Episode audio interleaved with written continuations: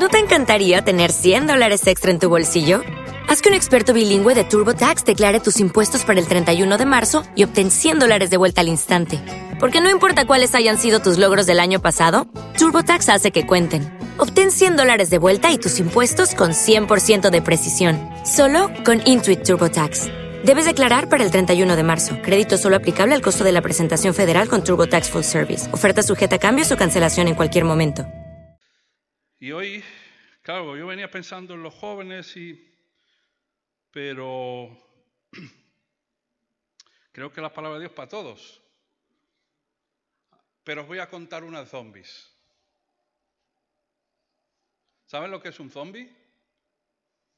¿Dónde están los más jóvenes? ¿Qué sonrisilla les entra? ¿Qué es lo que es un zombie? Si yo sé que veis las pelis esas, que no pasa nada. El pastor no se va a enterar. Tú dices, ¿qué es un zombie?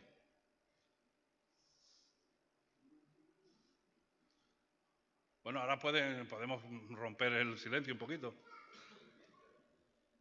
Un muerto viviente. Correcto. Bueno, es un, un, personal, un personal que está muerto pero que está vivo. ¿Y cómo son los zombies? ¿Cómo funcionan? Van como teledirigidos, ¿no? A ver, yo he visto nada más que una, pero me he informado un poco de cómo va esto. El zombie es ese muerto, pero que no está muerto, que está vivo, pero que va dirigido. ¿eh? Y que para matarlo hay que echarle un, rato, ¿no? Eso es un zombie, un muerto viviente. Mira que dan miedo, ¿eh?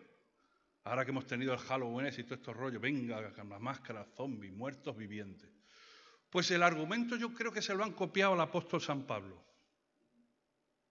Porque el apóstol San Pablo, si me quieren acompañar en nuestras Biblias, aquí el papel o se encienden o se abren. ¿Cómo va aquí?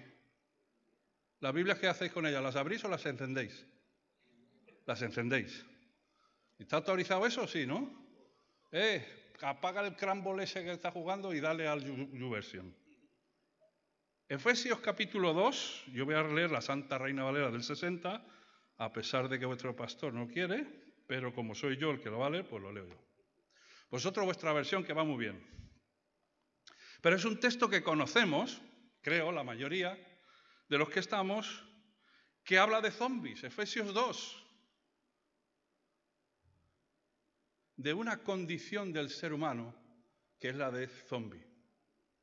Muertos vivientes. Dice el uno, y Él os dio vida a vosotros cuando estabais muertos. Mira, que erais zombies. Os dio vida cuando estabais muertos en vuestros delitos y pecados. Es un estado de zombie especial, ¿verdad? Estábamos muertos espiritualmente, zombies. ¿Por qué? Porque vivíamos envueltos en nuestros delitos y pecados. Qué interesante. Así estábamos, en los cuales, verso 2, anduvisteis en otro tiempo ¿Mm? Bueno, vamos a aceptar barco como animal de compañía. ¿Les parece? Así estábamos antes. Mirar, siguiendo la corriente de este mundo. La corriente de este mundo, ¿a qué se refiere Pablo aquí? ¿Cómo valoráis o pensáis que es la corriente de este mundo? Hay que pararse a reflexionar. La corriente de este mundo, yo creo que hemos pasado, por lo menos la experiencia de los años, hemos pasado una corriente tipo, claro, no conozco los ríos de la zona, pero vamos, un arroyuelo de aquí de este tamañico, pero yo creo que hoy ya estamos en un Ebro caudaloso de la marinera. Que me preocupa porque nuestros jóvenes y adolescentes tienen que luchar el doble, porque la corriente de este mundo es mayor, es más caudalosa, empuja más, arrastra más, es mucho más sutil y se nos cuela en las iglesias. Antes andabais conforme a la corriente de este mundo. Es decir, que íbamos en favor de... Y si la sociedad nos lleva a, pues nosotros también. Pero ahora no es así. Los cristianos somos gente contra corriente, ¿no? Que sí, que sois raritos. ¿O no? Ay, que me tengo que quedar aquí, se graba esto, perdón. Me voy a permitir el lujo, sois raros, religiosos raritos. Esos evangélicos que van ahí, menudo centro tienen esos de Anteguera ahí arriba. Madre mía, ¿qué harán? Si todavía no estás calificado socialmente como alguien diferente o raro, empieza a preocuparte porque vamos contra la corriente. Somos gente distinta, porque nuestra manera de pensar, de actuar y de confraternizar con la sociedad que nos ha tocado vivir tiene que ser aún mayor que antes y se nos tiene que notar que somos diferentes. Que somos diferentes. Recuerdo un año predicando en el parque de mi barrio allí en Aluche, pedazo de tablero. ¿Aquí usáis? ¿Habéis usado el tablero alguna vez? No, poco. Te pones a pintar allí con el pedazo de tablero en el parque, aquello se llena de gente y a voz en grito, arrepentidos, pecadores, somos los cristianos los mejores, algo así. En aquella época era lo que decíamos. Y entonces me sale un hombre de atrás ¡Eh, evangélico, ¿vosotros creéis en los extraterrestres? Mira, aquello se hizo un silencio sepulcral. Y yo dije, este me va a matar el sermón. Y entonces serio le contesté, por supuesto que sí, caballero. Los cristianos evangélicos creemos en los extraterrestres. ¡Oh! El primero, el primero. Digo, espere, espere, no se me venga arriba. No solamente creemos en ellos, está usted enfrente de uno de ellos. ¿Y eso? Digo, ¿por qué no somos de esta tierra? ¿Qué dice Pablo? A ver, seguime el argumento, que si no. ¿Qué dice Pablo? No somos ciudadanos de la tierra, somos ciudadanos del cielo. ¿Dónde está el cielo? Fue la del globo terráqueo, extraterrestres para la gloria de Dios. Hermanos, antes íbamos en favor de la corriente y la corriente hoy empuja tanto que es tan sutil que está tumbando y llevándose a muchos en el empuje. Pablo sigue diciendo, mira, antes vivíais, anduvíais en la corriente, conforme al príncipe de la potestad del aire Ah, es que estas palabras de Pablo son el espíritu que ahora opera en los hijos de desobediencia.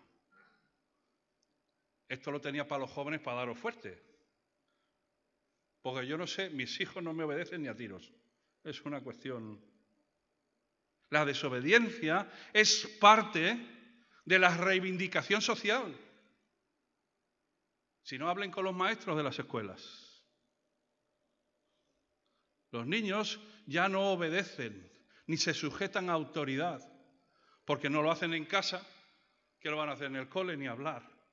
La desobediencia es algo que se instala en la sociedad que nos ha tocado vivir y vamos en, en desobediencia. En esta iglesia no, que sois obedientes a vuestros pastores, que ya lo sé, pero en la mía no. ¿Y qué es el Evangelio? En esencia, obediencia a Cristo. Y sin embargo, la sociedad que nos ha tocado vivir y en aquel entonces íbamos dirigidos, teledirigidos, ¿veis cómo veis como el zombi? Por el príncipe de la potestad del aire. Ese que es el enemigo de Dios, el enemigo de su iglesia, que va con sus hilos tratando de engañar, de meternos en la corriente y de hacernos caer e ir en desobediencia. Hijos de desobediencia, entre los cuales, verso 3, también todos nosotros vivíamos en otro tiempo. ¿Éramos hijos de desobediencia en otro tiempo? Sí. ¿Y ahora? 50-50. Depende. ¿Cómo me pilla el día? Mira, entre los cuales también todos nosotros vivíamos en otro tiempo en los deseos de nuestra carne. Es que Reina Valera es muy Reina Valera. Deseos de la carne. ¿Eso qué es lo que es? Yo, yo y yo. Y por si alguien se ha olvidado, servidor. Porque tú lo vales. ¿Viste ese anuncio? Y entonces nos venimos arriba y ya soy yo aquí, el rey del planeta. Porque me lo merezco, porque tengo derecho, yo, yo y otra vez yo, en los deseos de mi propia voluntad. Así andabais antes. Ahora no. Bueno, digo yo. Los deseos de la carne, no solo los deseos, sino la voluntad es decir, que nuestra voluntad antes estaba sometida a nuestros deseos teledirigidos por el príncipe de la potestad del aire, zombies. Zombies. Y hoy día, si nos damos una vuelta, ¿cuánta gente vive así? Teledirigidos por los deseos propios en su propia carnalidad. Zombies zombies espirituales. Y no solo de la voluntad propia, sino de los pensamientos. Las corrientes de pensamiento. Cómo está el pensamiento también eh, cogido por ese príncipe de la potestad del aire que opera en los hijos de desobediencia. Y por naturaleza, es decir, que somos por naturaleza, ¿qué dice? Hijos de ira. Lo mismo que los demás. Hijos de ira. ¿Qué provoca y qué resultados trae la ira? Solo hay que leer los paneles de arriba. Que vamos a tratar precisamente esta porción, porque por naturaleza la ira está en el ser humano y sale de muchas distintas maneras. Hace dos semanas quise con la Operación Niño de la Navidad entrar en el instituto que tenemos enfrente. Y, ¿sabes? Le pregunté al director del instituto. Digo, oye, un hombre joven, muy majo, muy simpático. Le dije, ¿cuál es el mayor problema que tienes con toda la juventud aquí?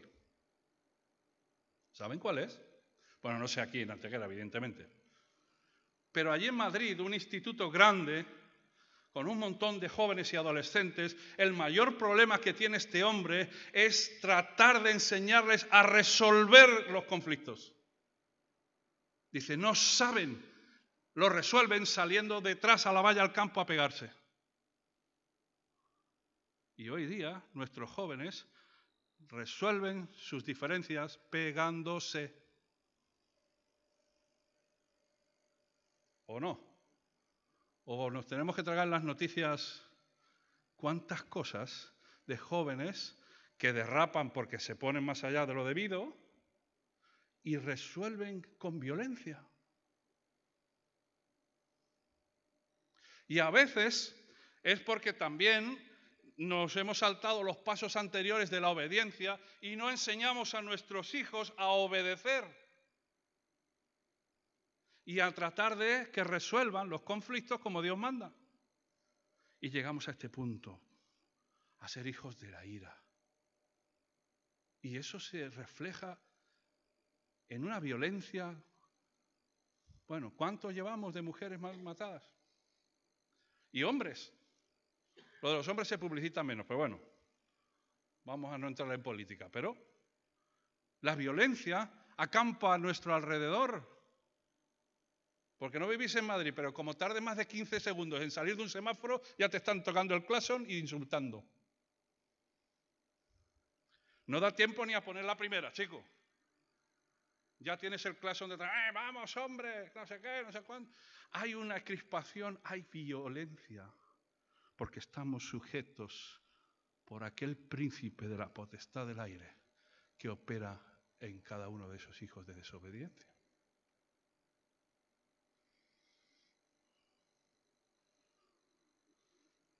Bueno, hay solución, vamos a arreglar las caras, que ya os veo tensos. Pero Dios. Porque claro, cuando hemos salido, le decimos a la gente, tenés que ser salvo, te necesitas la salvación. Y la respuesta es, ¿salvo de qué? ¿No os han dicho eso alguna vez? Si yo soy muy bueno, si yo no he roto nada, hay buenos por todos los lados, ¿eh? Mira, tienes que salvarte de ser zombie, que eres un zombie, porque caminas en esta condición y así vas.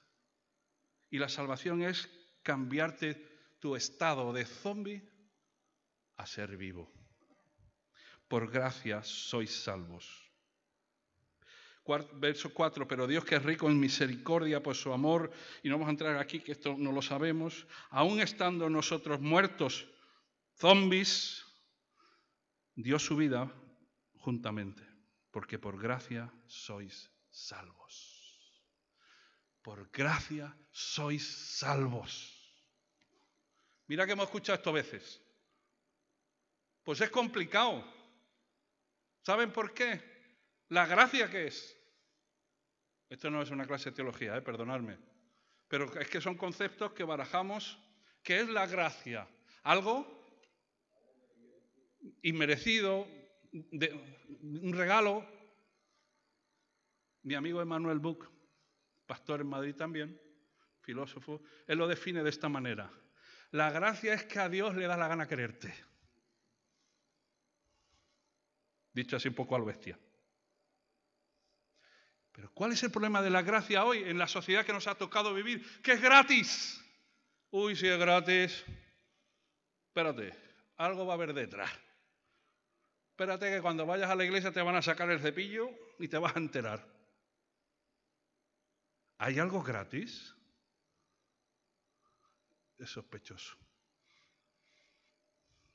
Parece que no, pero esa es la dificultad a veces de que es gratis. Bueno, gratis, gratis tampoco es la salvación, porque si no, Cristo no hubiera muerto en la cruz, ¿verdad? Por gracia sois salvos. Y esto no es de vosotros.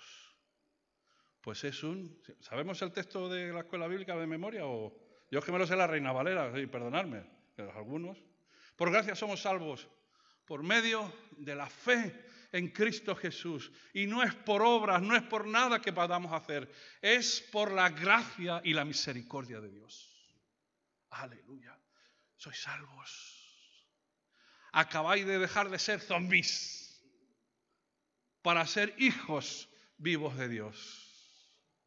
Y nuestra tarea es rescatar a zombies. Y a veces los zombies que son difíciles de matar, hay que hacerlo una miaja a la fuerza. ¿Qué quiero decir con la fuerza? Con la fuerza de la palabra de Dios. Porque se relativiza todo tanto que, bueno, eso es lo que tú dices, eso es lo que dices de ese libro. No es palabra de Dios. No nos confundamos. La fuerza de la palabra, del cambio, es tan contrario a lo de hoy que es muy difícil. Pero gracias a Dios que no somos nosotros los que tenemos que convencer ni convertir a nadie. No te esfuerces.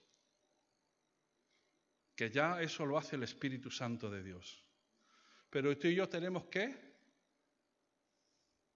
decirles que son zombies, que necesitan al Señor Jesús en sus vidas, que necesitan la vida que Cristo les ofrece.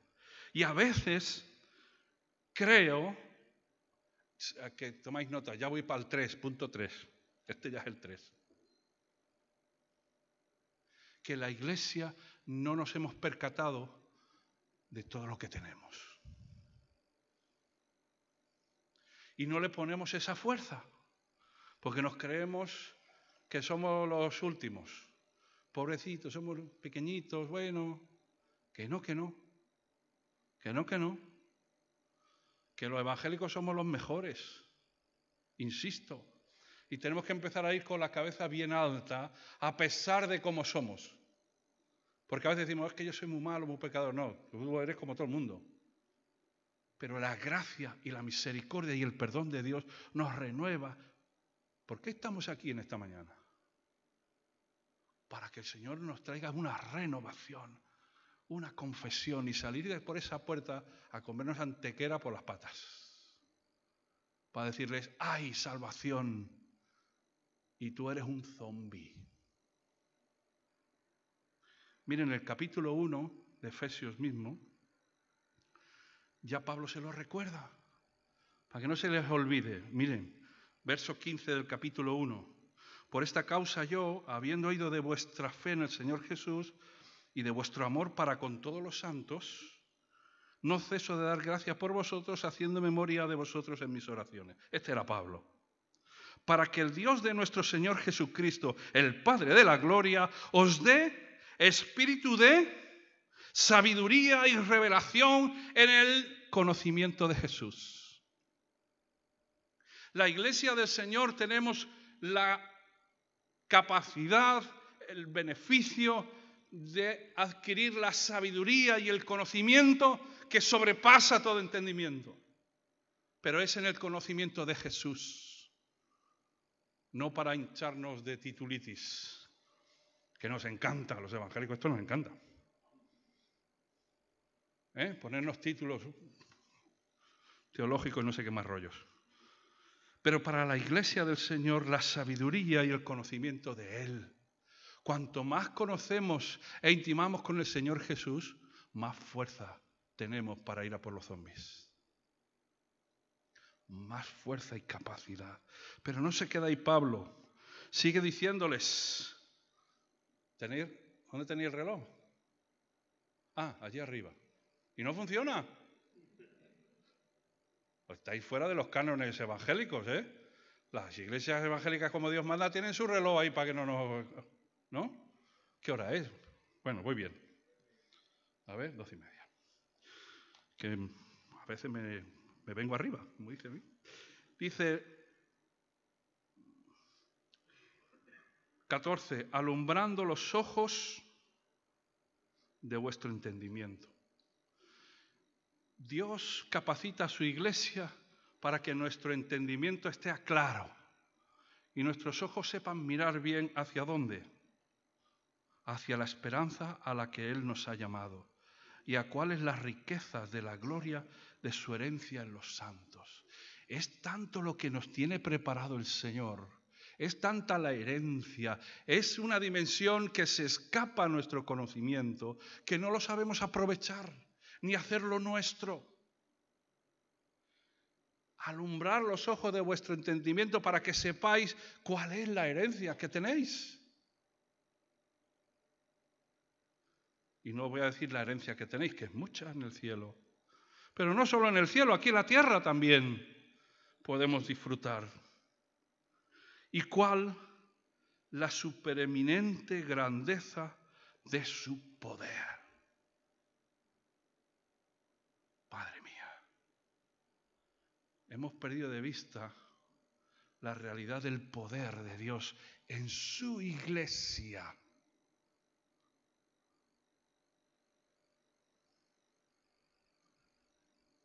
Poder de Dios para su iglesia. A veces la iglesia lo que hacemos es buscar el poder para nosotros y hacer espectáculos.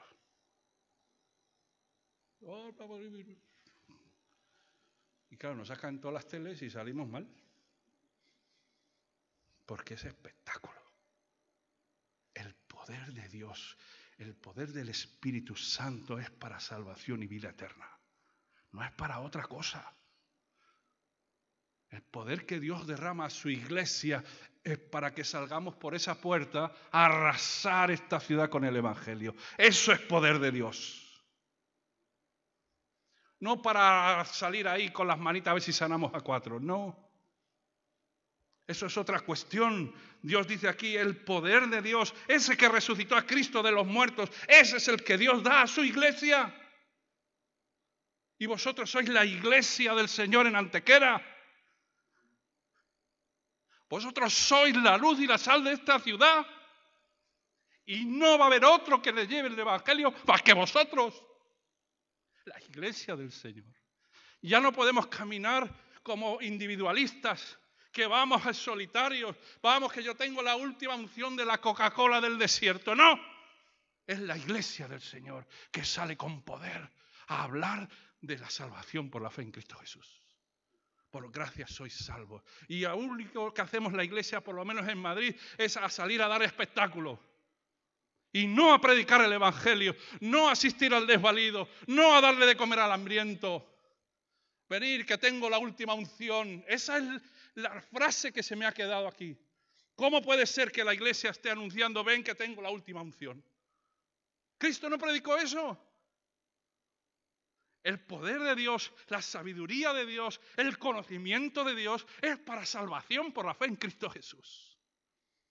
Y que no se nos olvide que lo que necesitamos del Espíritu Santo es poder para vivir la realidad de un evangelio, no siendo zombies y ir a rescatar a los zombies.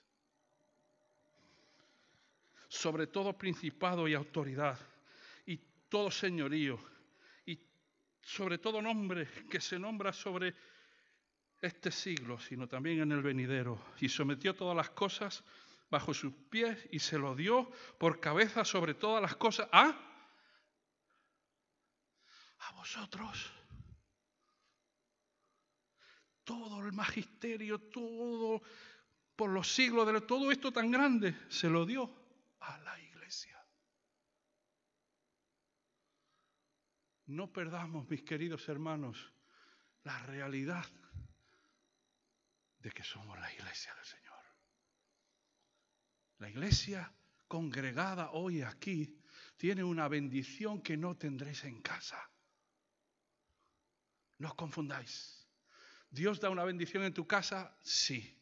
Pero la que da como comunidad, como iglesia, como cuerpo, solo la da cuando estamos juntos. Y Él pone todo a los pies y al servicio de la iglesia. Somos la iglesia, el cuerpo de Cristo, con un potencial, con un poder, con una autoridad que sobrepasa nuestro entendimiento y que nos ha dado Dios, el cual es plenitud de aquel. Somos la plenitud de Jesús. La gente ve a Jesús en su iglesia. o por lo menos tiene que ver a Jesús en su iglesia y no a reunida aquí, en su iglesia que se mueve por la ciudad. Somos iglesia allá donde estemos. El domingo está bien porque nos juntamos todos y alabamos al Señor, pero como iglesia tenemos la responsabilidad de ejecutar todo lo que el Señor nos ha dado para salvación por la fe en Cristo Jesús. La gente necesita salir de su condición de zombies. Y no tanta explicación. Mira, es que nos enredamos. Yo lo he hecho un montón de veces, evidentemente. Pero mira, esa reunión familiar en casa, casa de mi madre, porque viene mi tío de Francia. Tengo un tío en Francia, de aquellos que se fueron y son los modernos. Mi tío francés es el moderno. Moderno porque no se casó, se juntó con otro. Bueno, moderno, vale. Y entonces viene el tío y nos junta a toda la familia de mis padres mis tíos, mis primos, allí todos al café que ha el tío de Francia, ya sabéis. Y de repente el tío francés suelta la perlita. Yo soy el pequeño de cinco hermanos, el pequeño. Imagínense. Sobrino, tú que eres medio curilla o algo de eso. Digo, no, tío, soy curantero. No te confundas. Vale, vale. ¿Y ese Dios tuyo tan amoroso, por qué permite que tus niños se mueran de hambre en África? ¿Le han hecho alguna vez esa pregunta, hermano? ¿Sí? Uy, todos dicen que sí, mucho, ¿no? ¿Y qué habéis respondido? Ah, que los culpables somos nosotros. Tú estás enredado ahí de la marinera. Nos enredamos. Son preguntas de humo. No quieren saber nada de eso. Si solo es para hacerte pupita. ¿Sabes lo que le respondí yo después de que he aprendido unos años? Digo, mira, tío, te voy a decir una cosita nada más. Dios dice en su palabra que todo ojo le verá. ¿Cierto? Y ahí no se va a librar ni el tato. Toda rodilla se doblará. Y toda lengua confesará que Jesús es el Señor. Y eso no excluye a nadie.